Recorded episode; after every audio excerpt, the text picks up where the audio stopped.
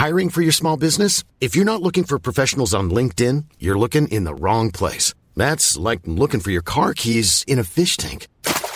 LinkedIn helps you hire professionals you can't find anywhere else, even those who aren't actively searching for a new job but might be open to the perfect role. In a given month, over 70% of LinkedIn users don't even visit other leading job sites. So start looking in the right place. With LinkedIn, you can hire professionals like a professional. Post your free job on linkedin.com slash people today.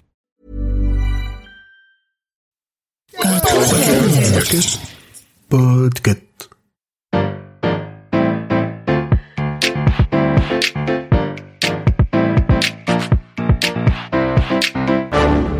Bonjour, vous avez choisi la réponse D, mais d'abord écoutez la question.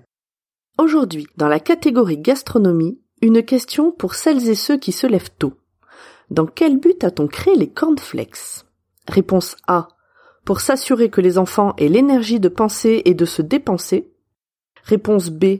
Pour sauvegarder les grenouilles auparavant dévorées au petit déjeuner et remplacées par les smacks. Réponse C. Pour vendre plus de lait. Réponse D. Pour empêcher les enfants de se masturber. La réponse paraît évidente, non? Je pense que tous les auditeurs pubères ont déjà fait cette expérience matinale. Après une nuit où nos sens se sont échauffés, un réveil qui ne chasse pas tout à fait l'envie de stupre, une solitude qui pèse un peu, et la vue d'une abeille, d'un tigre ou d'un lutin dans le placard, et le vice s'évapore.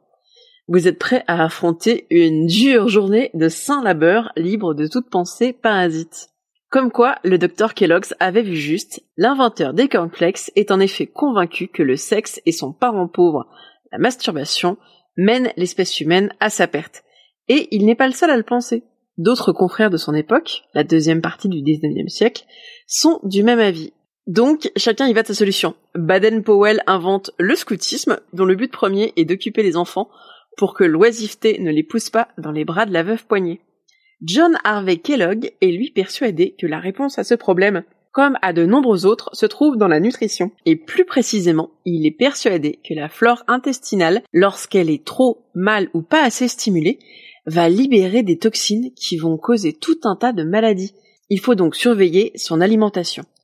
Lui-même est un végétarien non seulement convaincu, mais aussi prosélyte. Dans le sanatorium qu'il dirige, et où sa femme cuisine, on mange beaucoup de noix, car il en est adepte, mais pas de viande, car manger de la chair mènerait inexorablement au péché du même nom.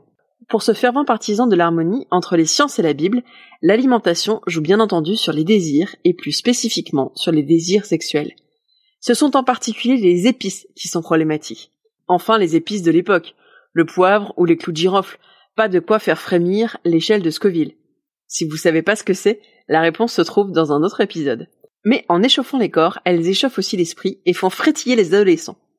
Il faut donc trouver une parade. Cette parade, Kellogg va la mettre au point grâce à des cornflakes. Les céréales du docteur sont en effet conçues pour être l'aliment le plus fade qui soit. Aucun goût, pour ne pas émoustiller les enfants. Il les compare même à du carton. Ce n'est d'ailleurs pas par hasard si on associe les céréales au lait. Les premières moutures sont tellement sèches qu'elles ne sont même pas mangeables telles quelles.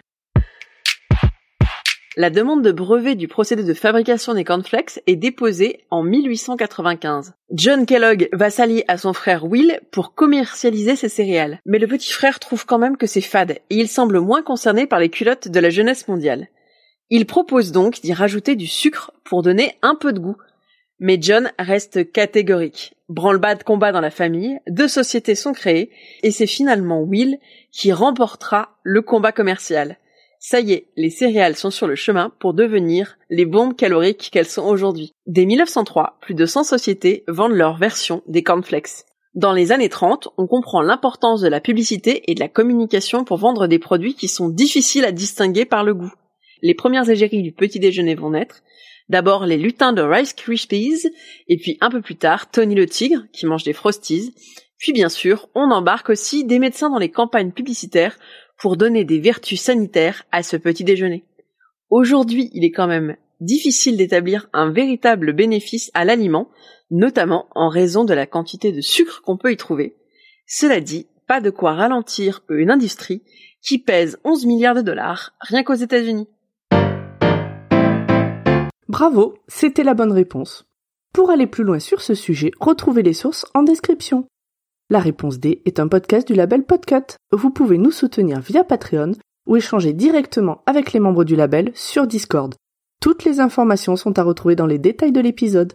À demain pour une nouvelle question sur la thématique science et techno.